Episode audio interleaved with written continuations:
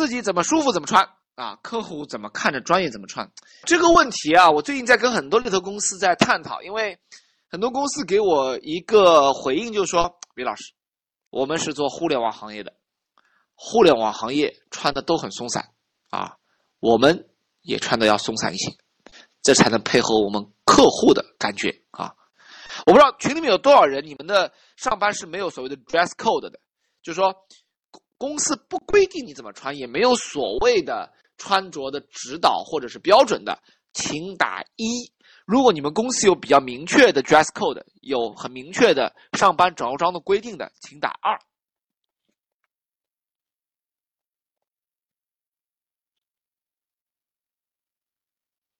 好的，这个果然也不出所料哈，这个一的同学依然占到大半壁江山。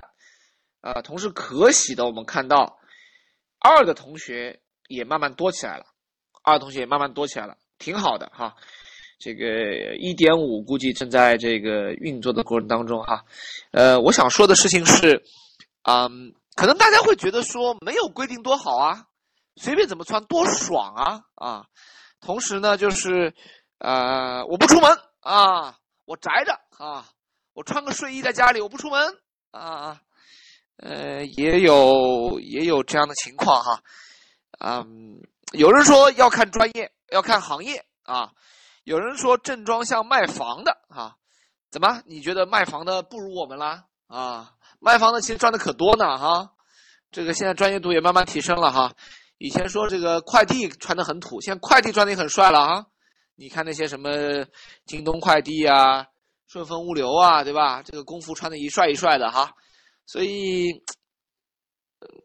所以他们没有这种想法哈。为什么我们现在有这种想法？嗯，像卖保险的怎么样？保险保险不行吗？我跟你说，能做好保险的很牛逼了啊。好，嗯，我这个问题呢，我没有一个，我没有一个，我没有一个答案啊。我只是，我只是呢，呃，在我看到的，呃，这个人群当中，我发现。有 dress code 有着装规范的猎头公司或者是猎头个人，通常来说赚的比较多一点。我也不知道是为什么，可能这不是这不是一个有效归因哈。呃，但是实际同时实际上确实我发现，呃，别的不多说，穿的正式一点的猎头公司连费率啊，连费率都比别人谈高，谈的稍微高一点啊。因为我自己做 HR，我很清楚，如果今天你们来见我啊，猎头来见我，穿的很松散的，我我还不太好，我我都不愿意跟你们讲价哈，都都都一口价，你要做不做啊？如果穿的西装革履，挺挺潇洒的，这用的东西啊，材质啊，各方面看上去很地道的，我心里至少会想，哎呦，你们这些行头，你们这些平时的情况也不容易，好多一个点就多一个点吧，啊。多一个点才多一个点吧，哈，这个你们这个穿的这么正式，又平时花不少钱，呃，给你们多赚一点也正常哈，你们也付出了哈，啊，也付出了，嗯，这个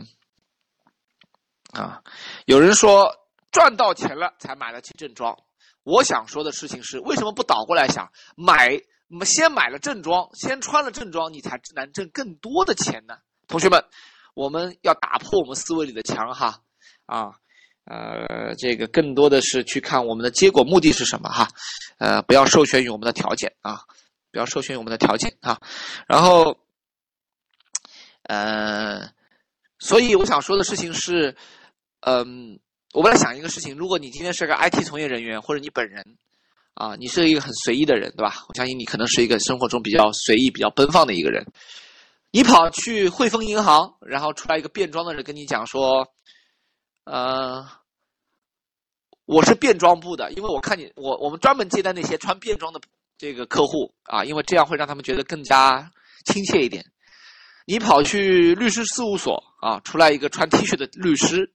穿一个夹克衫的律师跟你讲：“你好，我是张律师哈，我们部门最近在改制哈。”为了贴合更多的 IT 互联网的新贵的要求，所以呢，我们就不穿西装了啊，不打领带了，我们改穿 T 恤衫。你看我上面写着什么？I love PHP 啊，I love Java 哈。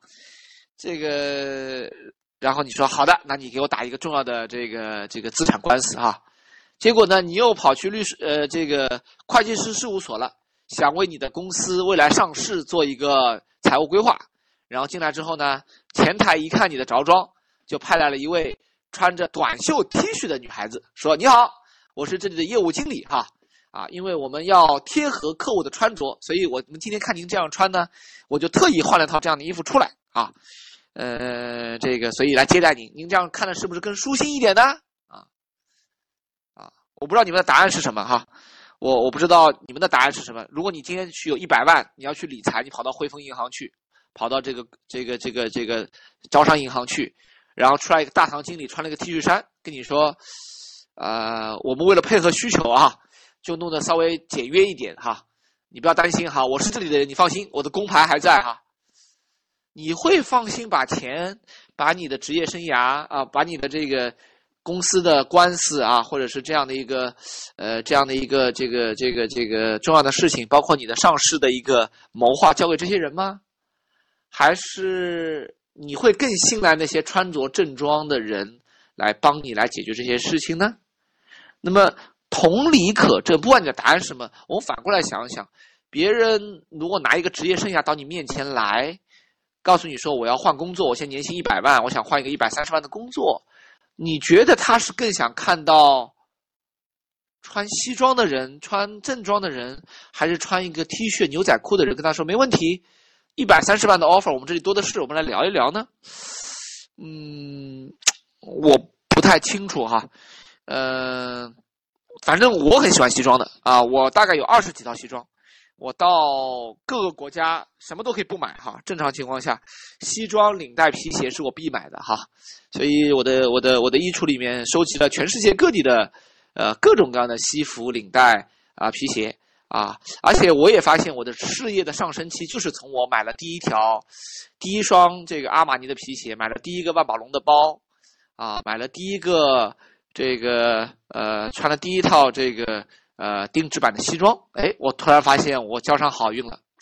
啊，别人对我的这个沟通也更加的认可了。我不知道是因为我的原因呢，还是因为西装的原因，或者说看气质，对吧？那么正因为我的气质，因为很多线下的朋友见过我，他们都说：“哎呀，VC 啊，你跟线上很不一样。你穿便装的时候显得，嗯，比较的这个这个这个青春一点哈，啊，所以我说嘛，就是正因为我的气场还不够强大，我还不是刘德华，我还不是张学友，我的脸还不是一张名片的时候，那我更要穿的稍微对吧，装逼一点对吧，稍微正式一点哈，穿的正式一点，穿的隆重一点。那这样的话呢？”才能衬出自己的气质嘛，对不对？大概就这意思哈。